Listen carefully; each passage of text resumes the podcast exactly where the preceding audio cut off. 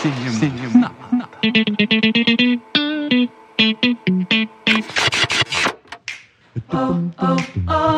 It's your thing. Do what you wanna do. I can't tell you who to No ritmo do coração. It's your thing. E nós aqui no ritmo desse alto mar, Monique, dentro do Veleiro Frugal. Você tem um arroba no Instagram lá do Veleiro Frugal, né? Que você comenta sobre a reforma dele, é isso que você faz? O que, que você faz, afinal? Comento sobre barcos e mar e velejar. Um pouco de tudo, assim. Que envolvem reformas também. Vai colocar uma foto nossa lá aqui no veleiro? No seu Instagram? ou- Posso colocar? Posso Ah. colocar. Vamos tirar, peraí. Vamos tirar aqui Não, uma vamos selfie. tirar. Junta todo mundo aqui. Chega, chega, chega, chega. É... Ê! Se ficar ruim, faz uma montagem depois, tá? Ai, o, Gu, o Gui piscou, Gui, que saco. Tava piscando pra você, Monique. Olha, eu prefiro não ficar falando disso, não. Em alto mar não tem pra onde fugir aqui das, das investidas do Guilherme. Guilherme, mais uma e você vai pra prancha, rapaz. Seria um jeito muito bom de morrer, hein, cara? Caraca. Ah, Tem uma gente que morre aí, tipo, engasgado no amendoim enquanto faz imposto de renda aí. Imagina, eu ia morrer na prancha de um veleiro. Tá aí, a oportunidade tá aí. Comido pelos golfinhos. É comida de golfinho. É isso que você quer ser? Aí eu já seria um cadáver, né? Não seria mais eu. É pra ficar malucos? Vamos lá! Vamos ficar malucos! Enfim, mas aí, aí que talvez os golfinhos estejam nos seguindo por, junto por isso, né? Talvez eles queiram um de nós. Mas nós não vamos dar essa chance a eles. Um snack, um snack. Ó, a gente não tá jogando comida pro golfinho, que antes que alguém venha aqui reclamar no, no Instagram, no nosso arroba cinema na lata, lá dizendo que nós estamos co- dando comida pro golfinho, seguir a gente aqui. Não estamos fazendo isso, tá, moçada? Eles estão aqui porque são alegres e, enfim, sei lá por que que eles seguem o veleiro frugal. Eles estão escutando a gente aqui. Estão escutando a gente gravando. Querem companhia, né? E você que está nos ouvindo aqui, puxa uma cadeira agora que nós vamos falar na lata sobre esse filme No Ritmo do Coração e sobre o filme Família Belier, que é o filme que se baseou para fazer esse filme. Monique, você que assistiu os dois filmes, diz aí, qual que é melhor? Na lata, assim. Cara, não tem, né? O americano é melhor. Yankee, Yankee. Vendida imperialista. Vou, vou me explicar. Eu não tô nervosa! Não me manda não ficar nervosa! É muito mais fácil você refazer alguma coisa e melhorá-la, não é? Então, assim, com todos os. Eu acho que todos os créditos estão pro francês ali, que foi o primeiro, e que foi. meteu as caras, fiz- cometeram alguns erros. Eu achei que tiveram algumas cenas ali meio esquisitas e tal, que o americano resolveu, melhorou, aprimorou, consertou eh, algumas coisas meio esquisitas, que ficaram meio sem explicação. Só pra você que tá ouvindo o Cinema na Lata pela primeira vez, aqui no lado B nós temos spoilers. Então, se você tem interesse em ver os dois filmes antes de saber o que acontece, pare agora. Não escute o que Monique Hall tem a dizer, escute depois. Sai daqui. Sai daqui! Sai daqui! E esse lado B vai ser spoiler de dois filmes, do Família Belier Combo. e do Ritmo do Coração. Então, cuidado, cuidado, tem que ter visto os dois. No, primeiro, no começo do filme lá, o pai vai buscar a filha com o carro com som no último volume. E eu já tinha, eu vi o americano, né, antes, e depois eu vi o francês. E o Daniel só assistiu o francês, ele assistiu comigo e só assistiu francês. E daí ele falou assim: Nossa, mas por que, que o, o cara surdo, né, gosta de escutar. Como é, por que, que ele tá com a música alta? Tipo, não faz nenhum sentido. né? E no francês eles não explicam. Tipo, eles não falam nada, o cara só chega com um som muito alto. Tipo, por que, que um cara surdo tem um carro com som pra a conversa, assim, né? Tipo, e tá com o som ligado e o som muito alto. E no americano eles explicam que é porque ele gosta de sentir a vibração, porque fica os graves, né, vibrando tal, e daí ele, ele consegue um pouquinho ouvir a música. O que já explica uma das cenas finais, ah, na verdade, a cena final, em que ele, o pai pede pra colocar a mão aqui na- na no peito da filha enquanto a filha canta pra sentir a vibração da caixa torácica ali enquanto ela canta. Hum, você explicou o título do filme em português. Já falei tudo. Vamos acabar? Acabou o podcast. Obrigada, gente. Até o próximo. É isso aí, gente. Até semana que vem. Semana que vem, eu não tenho agenda pra semana que vem.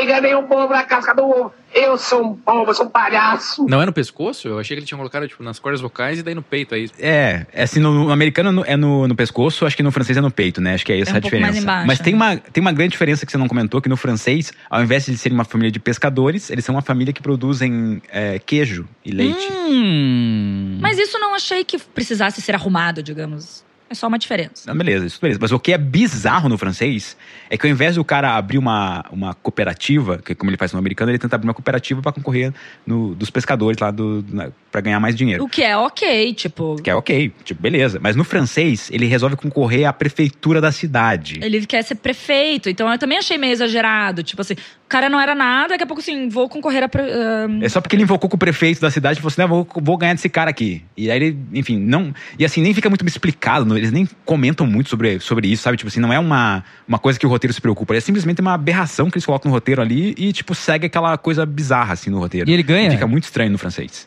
Ele ganha? Eles esquecem até, eles nem, nem, nem terminam essa história. Não, mas aí no final, Emerson, no pós. Você não viu os pós-créditos? Ah, eu não vi pós-crédito. O que acontece no pós-crédito? O outro papel é pro uso infinito, explorativo de toda a sua vida. Tá aqui pra você assinar. Ih, Come- Começou a passar as letrinhas, você pausou assim, estopou. desliguei, desliguei. E quer vir gravar? Não, e quer vir gravar podcast ainda. O filme é mais yankee do que um filme dos Yankees, velho. Porra. Eles imitaram a Marvel antes de existir Marvel. Mas todos os filmes agora têm pós-crédito? Porra, eu não tô sabendo, galera. Ah, que merda. Ei, olha a sua boca. Cuidado. Ele começa a passar os créditos, passa só o nome dos atores principais, e daí ele, ele passa umas fotinhos, bem piegas, assim, bem meio bregão, assim, umas fotinhos de, do que cada um aconteceu com cada um. Daí o cara aparece com a faixa de prefeito, o cara surdo. Tipo Hangover, tipo aquele filme. É, tipo umas fotinhos tortinhas, assim, tipo com uma musiquinha alegre. Daí o cara aparece na- uma fotinha do cara na prefeitura com a, faixinha de prefeito.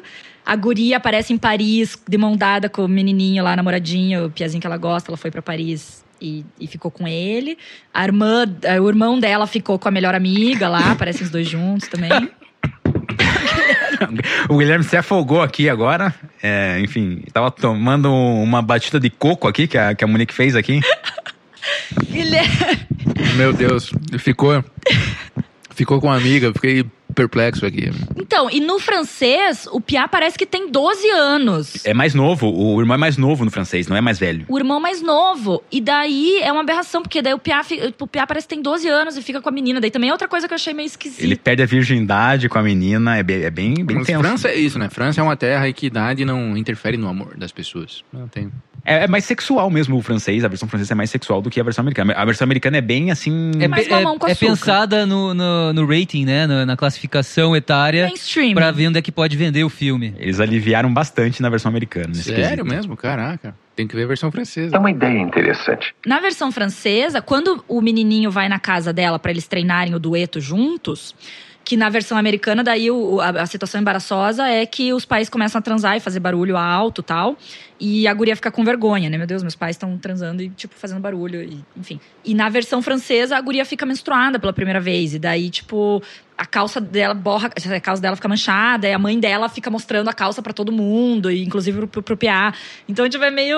Mas então eles são bem mais novos na, na, na Pois versão é, me francesa. parece que sim. Porque ela não vai menstruar pela primeira vez com 17 anos. São mais novos. São, são mais novos os personagens no- na versão francesa. Mas, assim, me pareceu nesse, nessa, nesse quesito da, do, do conflito ali que existe depois, que, ela- que obviamente o Pierre depois vai comentar lá no, no colégio, ah, e ela menstruou, e daí todo mundo fica sabendo que ela menstruou pela primeira vez, e daí. E começa a tirar sarro dela. Eu achei que é mais forte é- é esse conflito do que o conflito de, de os pais transando na versão americana. Não, mas não é esse o conflito na versão americana. O conflito é o pai fazendo toda aquela. Não, não, digo, o conflito, o conflito da menina com o menino. Não, mas é, o conflito deles é por causa da camisinha, que o cara fica fazendo toda aquela gesticulação, que é. Não, o conflito é ele ter, ter de certa, ela entender que ele tinha ridicularizado a família dela perante os, os colegas. Então, esse é o conflito. Não, pra não amiga importa. lá, pra, mas ele- pra menininha Patricinha. lá. aparentemente tirou sarro da família dela pra todo mundo da escola. E é, lógico. Mas isso é uma coisa que eu gostei muito na versão americana. Primeiro,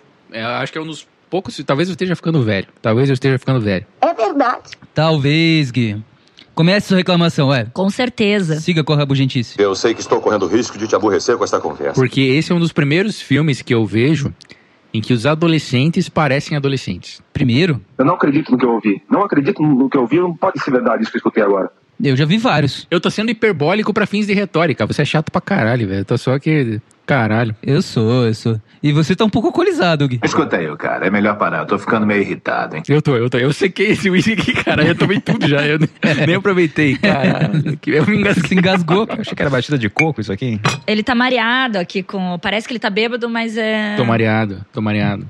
Marujos. Topa dividir uma comigo? Gui, eu vou te dar alguns exemplos de filmes que eu pensei nesses filmes enquanto estava assistindo Coda, e eu acho que eles se encaixam numa mesma categoria que é de filmes de adolescentes tendo experiências que os iniciam a vida adulta. Coda tem essa temática. Breakfast Club? O, o Breakfast Club, que você só fala em inglês, né? É Clube dos Cinco em português, tá?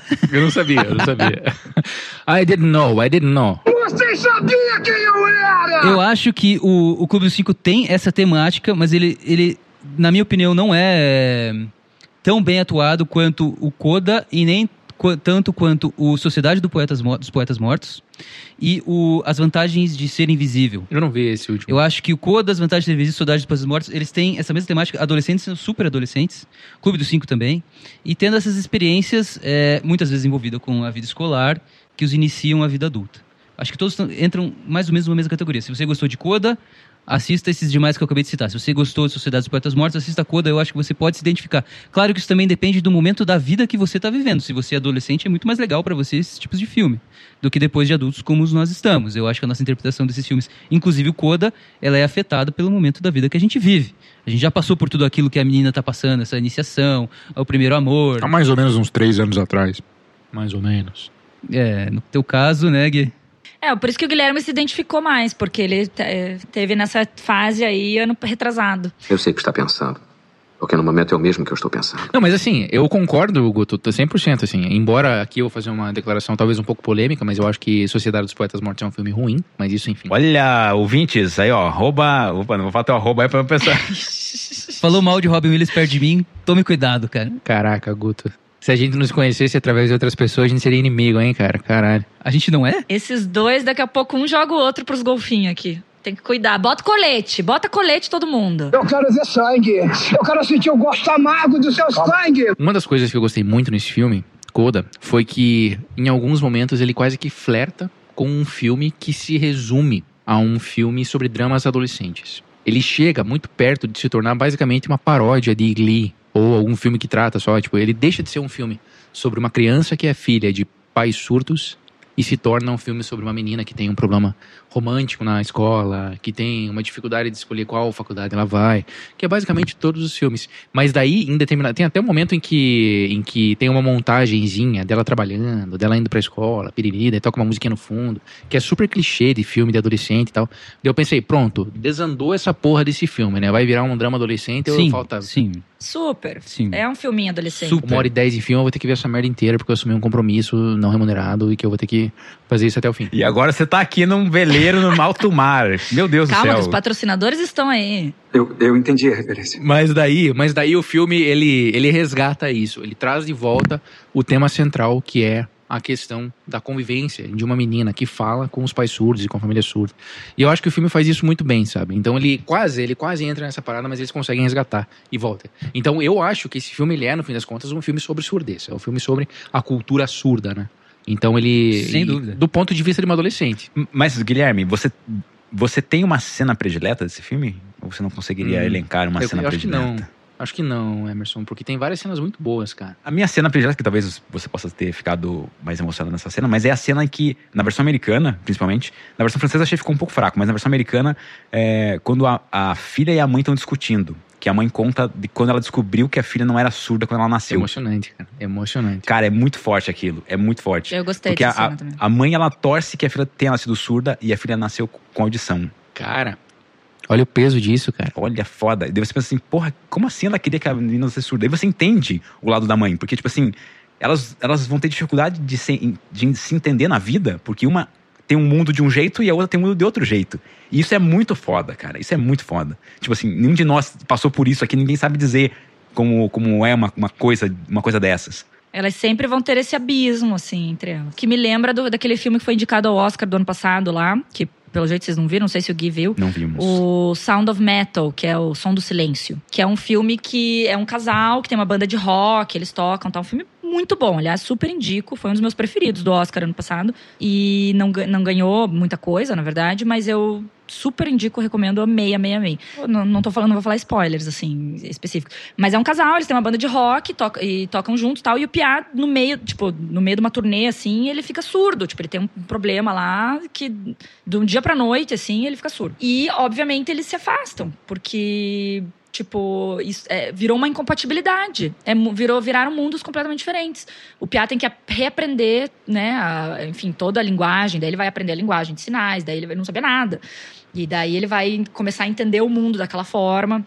E a guria escuta. E isso eu vejo muito, assim, não sei como é que é, se vocês têm mais contato com pessoas surdas, mas às vezes, sei lá, você vai no shopping ou no parque, eu vejo grupos de pessoas surdas e parece que todos no grupo são surdos. E eu acho que eles tendem a andar em grupos de surdos, né? Tipo, porque é isso, assim, acho que é o mesmo universo. Mas é isso, cara. É, é, o que, é o que eu falei agora há pouco de cultura surda, entende? Existe uma coisa que é muito forte que é a. Porque, cara, é impossível você interpretar o mundo se não por intermédio da linguagem. Então, quando você toca em alguma coisa. Inclusive, muitos consideram a linguagem como a maior invenção humana. É, pois é, é, se você toca em alguma coisa, por exemplo, você toca numa mesa e sente que ela está gelada. Só que você não está sentindo necessariamente aquilo que está gelado. Claro que tem a manifestação física desse estar gelado, mas a maneira como você compreende isso é por intermédio de signos, de símbolos, da linguagem. Não tem como ser diferente. E se você tem uma maneira de manifestar, até derrubei o negócio aí. Muita emoção. Eu tô bêbado aqui derrubando. Quebrou um pedaço do barco aqui, o Gui. Por que você fez isso? Porra, Um golfinho atacou a, a, a bom, como é que é? A proa. A proa, isso. Bombordo. O que disse? Só que uma maneira de você traduzir essa linguagem é através da língua, da língua portuguesa, da língua espanhola e tudo mais. E então, cara, tudo que você faz no mundo é por intermédio disso. E se você é uma pessoa surda, você não consegue ter acesso a isso de uma maneira tão popular, justamente porque, como o Emerson disse no lado A, 5% da população do Brasil é surda. Então você automaticamente tá meio que na margem, entende? E isso é terrível, cara. Eu acho que, por exemplo, Libras deveria ser talvez alguma coisa que fosse ensinada nas escolas, alguma coisa assim, para que mais pessoas pudessem ter acesso a, a isso, entende? Porque essas pessoas de fato ficam excluídas. Tem até um caso interessante que é. Vocês já ouviram falar da Ellen Keller? Acho que não. A Ellen Keller, ela é uma pessoa que nasceu imediatamente surda e cega. Então, uma das coisas muito loucas da Libras e de qualquer língua de sinais é que você precisa ter o aspecto visual para que você possa se comunicar. Se você não tem um som, você tem a visão do espaço, da mão. E essa pessoa nasceu cega. Então, durante a infância da Ellen Keller, ela foi tratada como uma criança meio selvagem, assim, entende? Movida pelos próprios impulsos. Só que, como todo ser humano, ela tinha linguagem. Ela tinha aquilo que torna o humano humano, que é a capacidade de compreender o mundo por intermédio de signos. E aos poucos, uma professora de Libras, inclusive, que era uma professora, na verdade, que sabia Libras. Libras não, né? Porque ela não era brasileira. Mas uma professora que sabia língua de sinais, ela começou a tentar, aos poucos, essa criança tinha contato com alguma coisa, ela pegava na mão dessa criança e fazia o sinal respectivo. Entende? E aos poucos a criança foi sacando, de repente caiu como. Elas foram pegar água em algum lugar. E de repente essa criança colocou a mão debaixo da água. E quando ela colocou a mão debaixo da água, a professora fez o sinal de água com a mão dela. E essa criança teve acesso a alguma coisa que era o mundo de símbolos. E ela conseguiu ali pela primeira vez ter esse estalo, que é compreender que existe alguma coisa que ela faz com as mãos que tem um referente no mundo que é a água, que é aquilo que ela estava sentindo cair na mão dela. E daí a partir daí ela começou a aprender mesmo sem enxergar a fazer os sinais com as mãos e conseguiu pela primeira vez meio que se comunicar com a própria família. É uma pessoa que viveu durante muitos anos que conseguia, por exemplo, escrever, entende? Então, a linguagem, a língua é o primeiro contato que nós temos com o mundo.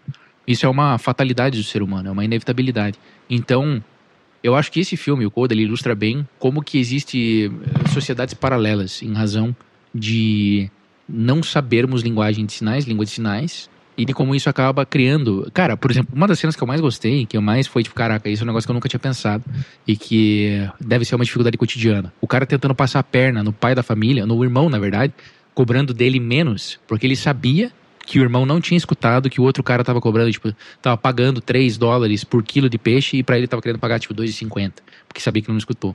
Então, cara, é um mundo paralelo. Então existe essa cultura surda, existe de fato essa, esse, eh, sei lá, essa segregação em grupos, assim. Isso é muito triste, cara. E é, é- e é um exemplo, né? É.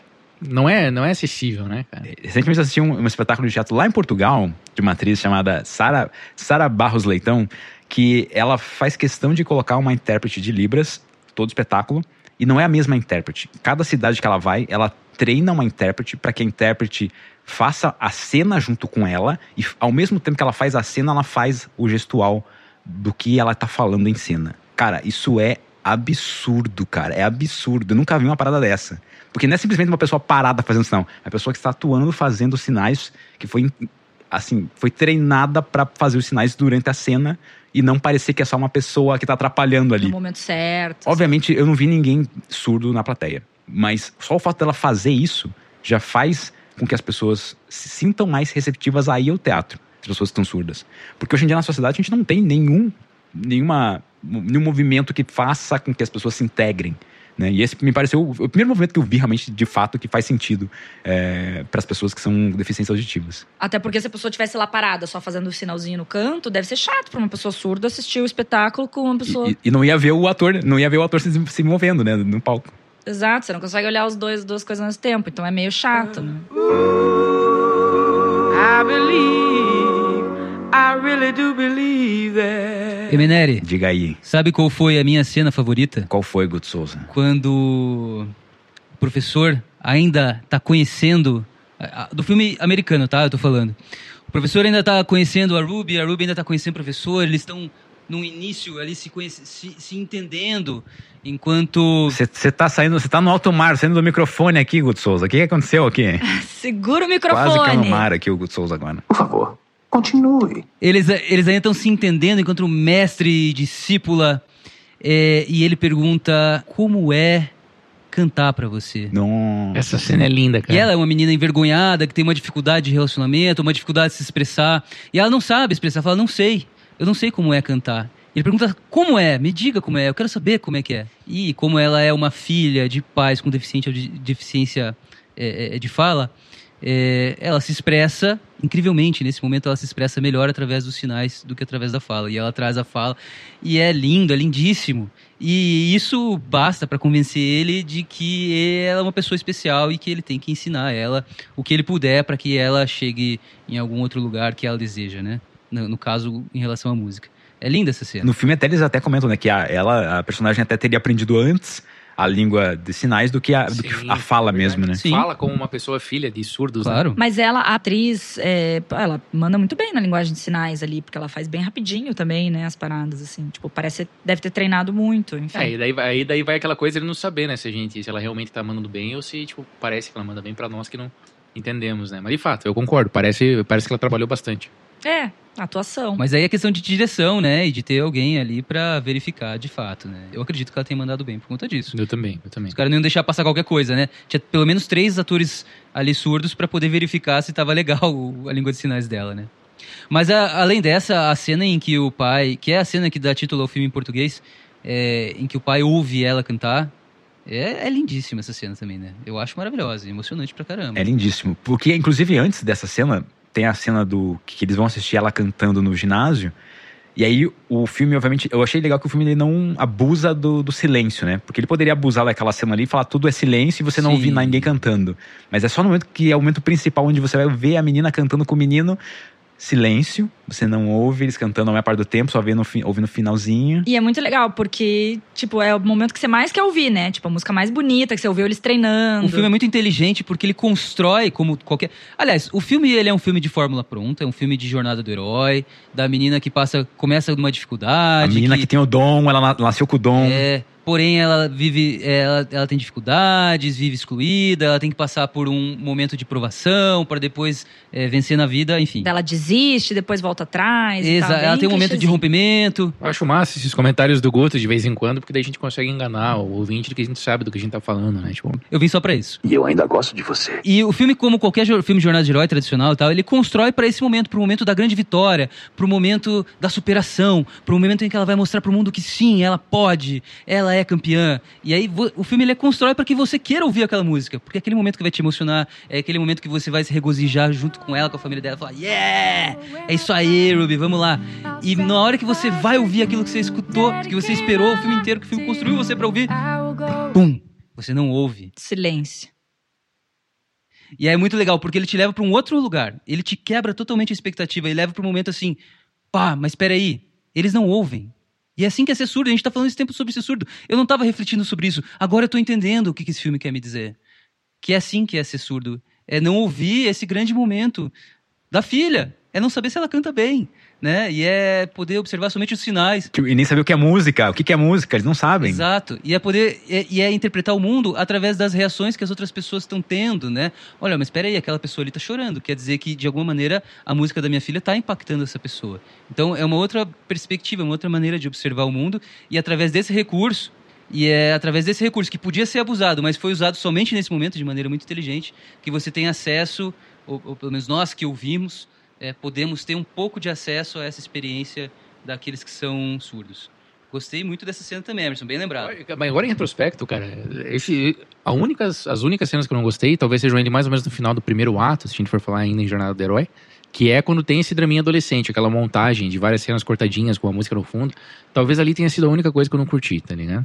Mas de resto, todas as cenas são, cara, são boas, cara. Você consegue isolar várias ceninhas boas, assim. Um filme de fórmula fácil, na minha opinião. Um filme que tem, que tem ali, ah, o professor super exigente, mas que depois é um coração mole que quer ajudar. Ah, mas peraí, peraí, peraí. Esse, esse, pera, esse é um ponto que me pegou ali, que eu fiquei muito pé da vida com esse momento. O, profe- o personagem do professor, ele é Ele é um muito clichê, bizarro. ele é um O- clichê no americano. estúpido. Ele é clichê de, de- assim, não, Súbito, ele é muito caricato. clichê. muito caricato. Caricaturizado Ele não fazendo assim, ele, ele faz muito sentido. Ah, ah, energia. Vai tomar no cu, cara. Chato pra caralho. Escreve um professor. pô. Faz um monstro, vamos lá, monstro, faz um monstro. Cara, ninguém aprende música assim, velho. Mas, cara, se você for ver, o filme, o filme ele é cheio de clichês. Ele tem também a, a amiga que é, que é hipersexualizada. Ele tem a menina que é super envergonhada, derrotada e que depois dá a volta por cima. Ele tem o bullying na escola. O irmão todo Tinder, putanheiro. O filme, ele é um grande clichê, mas ele é salvo pelo tema principal, que é que gira em torno da surdez. Eu acho que sim. Cara, você foi preciso agora. E, e por isso que ele é um bom filme, porque por causa do que ele representa, mas não, mas não a fórmula que ele usa, porque ele usa uma fórmula super batida de qualquer filme da sessão da tarde. Mas ele é salvo pela temática da surdez que ele explora de maneira muito interessante, como a gente vem falando aqui. Esse é o twist, né? Isso é o legal. Tipo, eu não acho que, assim, um filme sobre surdez tenha que ser, assim, aquele filme que é do começo ao fim falando da surdez e como é ser surdo e o que, que é um surdo e como é que é surdo, blá, blá, blá. Não, é tipo, é um filme que estão acontecendo coisas, tipo, tem a vida da pessoa e no meio disso tudo tem pessoas surdas e tem uma- um, um drama ali do- da coisa surda. Eu acho que isso é o legal de trazer as temáticas. E eu acho que o mérito dele é esse, porque através dessa linguagem mais acessível, através dessa fórmula mais fácil de filme, ele tem o mérito de trazer para um público maior a questão da surdez. Porque se ele fosse um filme difícil, se- como, como existem outros, um filme menos acessível, um filme mais artístico, por assim dizer, ele não ia ter a divulgação que ele teve, ele não ia estar nos streamings que ele tá, ele não ia ganhar Sundance, ele não ia ser comprado por não sei quantos milhões e não ia chamar a atenção que ele chamou. Então, apesar de eu não gostar tanto de filmes tão mais fáceis, não é o meu tipo de filme, é sem dúvida um mérito dele, porque através dessa estratégia ele traz a temática que é muito necessária sempre, mas contemporaneamente é, é uma, é uma temática cada vez é, é mais necessária de ser é, é, é tratada em qualquer arte, em qualquer obra, em qualquer mídia, é, é, ele consegue trazer através dessa, dessas fórmulas fáceis, desse filme Sessão da Tarde. É um filme que em breve espero que esteja na Sessão da Tarde da Globo, ou quem sabe até na tela quente, acho que tem todo o potencial para isso. Ou no Corujão, se existe Corujão ainda, não sei. Corujão. E aí vai chegar num público ainda maior. Todas essas coisas que a gente está comentando e tudo mais, elas são interessantes porque nós somos ouvintes. Então é um filme sobre surdo. E a pergunta que eu me faço é: será que ele é um filme interessante também para quem é surdo? Porque, por exemplo, uma das cenas mais impactantes é justamente essa que existe a troca né, da, da perspectiva, em que você entra na perspectiva dos pais e não escuta nada. Mas é, o impacto disso só surge porque a gente escuta, só porque a gente é ouvinte. Eu acho o seguinte, Gui, que toda, toda obra tem um público destinado. É claro toda obra pode ser apreciada por qualquer um. Mas existe um público determinado. Quando a pessoa cria uma obra, ela pensa num público muitas vezes. Nesse caso, o público é. Esse filme é feito para ouvintes. Eu acho que sim também. Mas é feito para é feito para que ouvintes entendam um pouco melhor qual é a situação dos não ouvintes. É, eu acho que esse é o grande mote do filme, é mostrar pra gente que é ouvinte, é, que não entende, não pensa no surdo, como é que é viver é, dessa maneira, ou como é que é entender um pouco melhor sobre como é essa comunidade, como é que são essas pessoas. Porque a ignorância que até então nós temos é o que traz preconceito muitas vezes. A pessoa é, tira sarro do surdinho, é, não entende, te passa a perna no surdo, porque não consegue observar como é a vida dessa pessoa. Então, um mérito do filme é, é- é mostrar essa realidade para que a gente deixe de ser ignorante e, e respeite essas pessoas, entenda o- a maneira como elas vivem, enfim, entenda essa comunidade. Cara, e assim, se 5% da população brasileira ali é surda, 5% dos filmes, né, tipo, em 5% dos filmes brasileiros deveriam aparecer um personagem surdo, entendeu? Tipo, 5% dos, de todos os personagens dos filmes Ou brasileiros. 5% do elenco, né? do ele- é, ou até 5% do elenco deveria ter um surdo. Lá, você tem 500 pessoas, deveria ter um. Não sei se isso é 5%, não consigo A fazer essa engenheira, a engenheira do Eu Mas- foi umas cinco- é, talvez umas 25 pessoas. Ah, Cara, a engenheira, engenheiro é cara. ruim com conta básica, vá? É um, é um fenômeno que eu preciso entender um dia. Não, se tiver 100 pessoas, deveriam ter 5 surdos. Eu consigo fazer essa conta pra 100, mas é que eu quis tentar fazer com 500, sei lá. Daí. Monique, me dê aqui o astrolábio que você está usando pra, pra capitanear esse, esse veleiro, por favor. Me deixe operar o astrolábio aqui. Não confio mais nas suas contas. É, eu sei. Desculpe. E, e eu, por isso que eu acho que, assim, pra mim o filme também foi bem bobinho, assim. Eu, no meio do filme eu tava que nem o guia, assim, fiquei meio braba. Falei, puta merda, esse filme é um, um saco, né? Tipo, um filme total previsível. E realmente foi previsível, assim, e tal. Ah, ela vai desistir. Não, ela vai, daí vai voltar atrás. Ah, vai não sei o quê. Mas a questão é por ter surdos. Mas a gente não deveria ser, tipo... Sabe, ser tão esquisito, ser tão diferente. Sabe, que, que fizesse o filme ter todo esse mérito, porque Claro que ele tem, ele é um filme legal, bom e tal. Mas assim, poxa, devia ter mais filmes que parecessem esse tipo. é- é- E não só surdos. Tipo, tão incomum, né? É, tipo, incomum por conta disso. Devia ser comum Isso. Ter essa, essa coisa. Por isso que eu digo que é uma, é uma questão muito contemporânea, porque ao mesmo tempo, 50% dos atores, produtores, diretores tinham que ser mulheres, 50% dos atores, produtores, diretores tinham que ser negros. Então a questão de representatividade ela está sendo muito discutida atualmente, com razão, porque as produções, de maneira geral, quando a gente vai falar do cinema especialmente, elas são dominadas por homens brancos, classe média, lá, lá, lá. Héteros e tal. Não retratam as- a- a- como é a sociedade. Nada retrata. E a, e a comunidade surda entra nesse bolo dos não representados nessas obras. Isso. É, essa é uma luta que, que tem que ser colocada em pauta em todas as esferas. Os negros estão com essa luta, a comunidade negra está com essa luta, a, a comunidade feminina está com essa luta, a comunidade surda está nessa luta, e tem outras comunidades também nessas, nessa luta, e, e tem que ser colocada. E, e esse filme é necessário, sem dúvida. É, eu, eu acho que devia aparecer isso, né? Mais, mais vezes. Mas também, bom, temos o Sound of Metal ali que eu comentei, o, o Som do Silêncio, que também tem essa, essa temática. Assistam, é muito legal também. Eu vou, eu vou, eu vou, eu vou, eu vou, eu vou. Falando agora do finalzinho do filme, é, tem ali uma diferença sutil do francês para a versão americana por conta da música que é cantada no final. É, na versão francesa faz mais sentido a música que ela tá cantando e, e- e é muito mais emocionante Muito você mais. ouvir ela cantando porque ela, ela canta tipo assim eu sou é, é, eu estou indo embora eu estou crescendo né estou saindo né do, da minha ca- do meu casulo e, e tem tô- e tô deixando Tô vocês deixando vocês, pais, é tipo, é assim. Tô deixando isso pra trás, né? Mas não, é- não quer dizer que eu tô abandonando vocês, eu só estou crescendo. Je vous aime et je pars.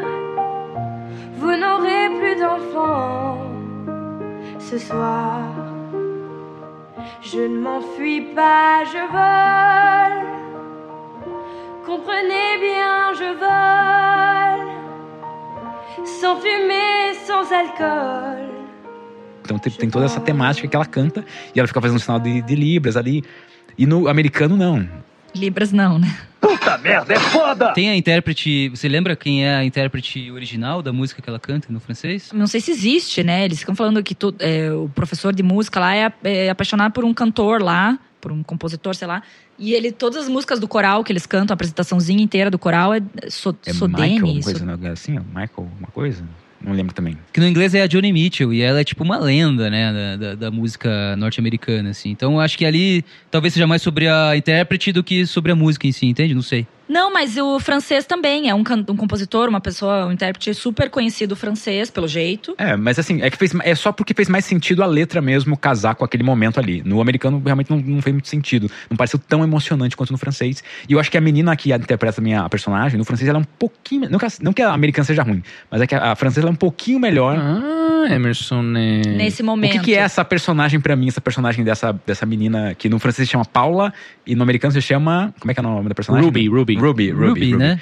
É, essa personagem é uma personagem que ela, ela não sabe o sonho dela ainda. Ela tá descobrindo o que, que ela quer da vida. Então, você acompanha, na verdade, esse descobrimento do que ela realmente quer ser. E isso que eu acho que é muito interessante, pra, até pra, por ser um filme adolescente, né? Tipo, você está acompanhando essa adolescente descobrindo o mundo que ela quer realmente. Não aquilo que estão impondo pra ela, que no caso o que os pais impõem pra ela desde criança. Então esse seria basicamente o que fica para a nossa personagem principal de, de ambos os filmes. Mas o, eu gostei mais também dessa cena no francês, exatamente por isso. Eu achei que a música escolhida foi mais interessante. Eu achei que o francês tem seus momentos melhores também. Algumas, essa coisa de ser mais cru também, com essa coisa da. Eles têm uma, uma abordagem mais crua, né? Eu achei que a, a amiga dela, eu acho que é mais. Fez mais sentido pra mim o jeito dela ser mais sexual do que a versão americana, que ela não parece ser tanto, assim, tipo. Às vezes ela parece que é, parece que não, mas assim, no francês ela- você percebe bem, assim, a, o jeito dela, né? Tipo, você reconhece, ah, a guria é bem desse jeitão mesmo. assim. A menina canta demais, cara, na minha opinião. Eu acho emocionante as cenas em que ela canta. Não, nas duas versões, tanto na americana quanto no francês, as duas cantam bem, assim. As duas cantam muito No bem. francês Mas o que vocês acharam da- das músicas que, que são cantadas? Tem, tem nenhum de nós ali no meio, não é? É nenhum, nenhum de nós que, que toca, não é? Eita, alguém viu Sempre dublado aqui. lá e ver ele voltar. Não era mais o mesmo, mas estava em seu lugar. Cara,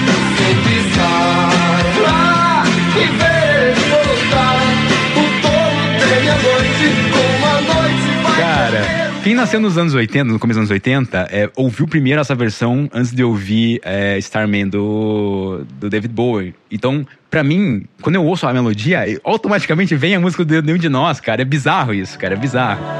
There's a starman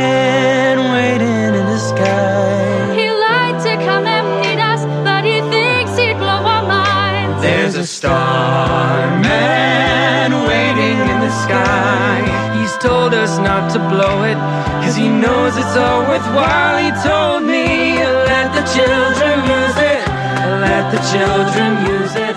Cara, você veio dublado de fábrica, né, Emerson? Tudo pra você é dublado, inclusive teve, teve de boi. Até a prosódia do Emerson é de alguém que tá dublando alguma coisa. Ele fala como um dublador na vida, ele pede um café dublando. É incrível. Inclusive, quem sabe as minhas falas aqui não sejam dubladas, hein? Fica a dúvida aí para quem tá nos ouvindo. Tá brincando? Não está. Mas e aí, esse filme dá pra ver dublado, Emerson? O francês, eu vou, eu vou deixar aqui a reclamação, que tem a versão lá, você coloca, clica em, em versão dublada e você só ouve, a- só ouve o ruído de fundo. Não tem voz, não tem voz no- no- na dublagem em francês. Você só ouve o- os movimentos, assim, tipo, a, a ambientação, mas você fala, pô, mas eles estão movendo a boca, não tem fala, o que tá acontecendo? Daí eu tive que colocar no francês original pra ouvir. Não tem, não tem dublagem. Cara, os caras venderam. Emerson, eles venderam a dublagem e o, e, e o pessoal comprou e falou: Ah, nem, nem, nem vou ouvir, já deve tá bom. Vamos confiar. Meu Deus do céu, meu Deus do céu. Caramba, então na versão francesa não tem essa opção, dublado. Apesar de dizer lá que tem. Então é mentira, não tem versão dublada. Na versão americana eu assisti dublado e tá boa, tá boa sim a versão dublada. Inclusive porque, enfim, o- a os personagens que aparecem mais ali não tem fala, né? Então, Mas aí aparece legenda? Ah. legenda. e, as, legenda. e as canções? As canções não, as canções aparecem cantadas em inglês e daí aparecem legendadas. Ah, mas então foi fácil dublar essa porra aí, cara. Uma tardezinha no estúdio ali, tei. Chablau. Tá pronto o filme. É basicamente uma personagem só que tem fala, né? O professor. E o professor. Ô, Guto, fale mais perto do microfone. O Guto tá caindo no mar aqui, pessoal. Quase um golfinho pegou ele aqui. Um golfinho trouxe ele de volta. Tá tudo bem, pessoal. Ah, sim. Desculpe. Desculpe, desculpe. Tá tudo certo. Obrigado. Ainda bem que eles são do bem, esses golfinhos, hein, Monique? Como é que você consegue trazer eles aqui? Já adestrei eles antes. O Emerson comprou essa caixinha aqui pra, pra aumentar meu microfone e eu tô sacaneando ele, né? Isso aqui é tudo, tudo fita cassete, Guto. Se, se cai água aqui nessa fita aqui, corrói e aí os ouvintes não vão conseguir ouvir você direito. Acabou, aí acabou. Aí acabou. Aposto 10 pratas que está errado. Mas outra coisa que eu gostei bastante desse filme é a fotografia, cara. Fiquei, fiquei impressionado. Eu adorei, eu adorei as cores do filme. Eu acho que é uma cor bem tranquila, assim, não é aquela cor, tipo, exagerada, mas também não é aquela cor, tipo, exageradamente monótona, entende? Que às vezes esses filmes que se passam em cidades do interior, os caras colocam ali uma corzinha mais, tipo, morna, mais fria, assim, e ah, pronto, estamos no interior. Porque a galera usa muito isso, né? Filtro de cores e tudo mais. E esse filme eu achei ele, cara, muito bem, muito bem filmado. Eu acho que como é um filme que fala sobre o mar, né? Ele tem muito sobre o mar, sobre a natureza, sobre o litorâneo. Ele é a maior parte do filme é gravada em cenas externas, né? Então ele é muito inteligente no uso da luz natural. Então realmente é uma vantagem do filme porque ele te transporta para esse local de mar, para você sentir o cheiro salgado, né? Eu concordo com você, ele tem esse mérito. E o francês não tem isso. O francês, por não ter mar, né? Eles são é muito de campo, assim, e não tem a fotografia tão boa quanto o americano. Realmente é muito melhor no- na versão americana a fotografia. Ah, mas eu gostei da fotografia. Você gostou? Mas você achou que é tão impactante? Não, não, não, não, eu não achei tão. ah, Esse trabalho das cores aí, dessas. é, coisa de cores, a edição e tal. Eu achei que não, não é tão boa quanto a americana. Mas eu achei as- os enquadramentos, achei bonito, porque a casinha deles é uma casinha de pedra com uma portinha vermelha, assim, tipo, é muito, muito fotografável, assim, sabe? Muito bonito, assim. E daí os, ve os campos verdes, assim, eu achei que ficou. Achei bem bonita também a- as, as, as imagens, assim, sabe? As fotografias das cenas. Eu não vi a versão francesa, né? Mas isso é outra coisa legal do filme americano. né? E talvez a gente tenha chego num ponto da indústria do cinema em que não existe mais tanto filmes que são tecnicamente fracos, né? Tem filmes que são tecnicamente extraordinários, que fazem alguma coisa que chame a atenção em algum aspecto, tipo, sei lá, de mixagem de som, ou a própria fotografia, ou alguma coisa nesse sentido que você pensa, caraca, os caras foram longe. Mas parece que o nível mais baixo de qualidade dos filmes parece já ser de uma qualidade muito alta, entende? Talvez por um acesso maior à tecnologia. Talvez isso tenha acontecido com esse filme, sem querer ah, atribuir algum demérito a quem filmou, né? A quem fez a cinematografia de fato.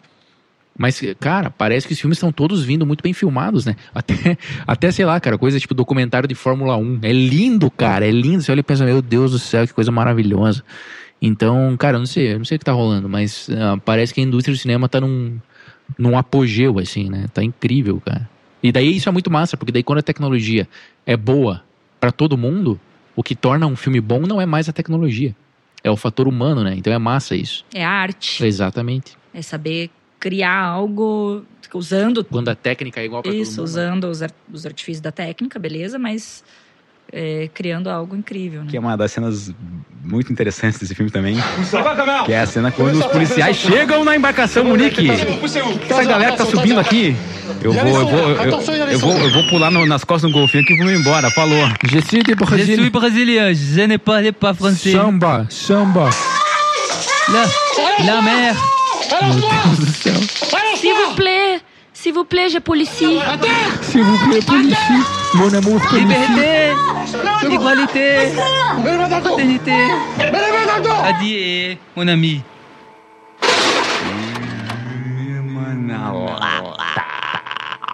Este podcast foi editado por Eminere. Mais detalhes em eminere.com/na lata.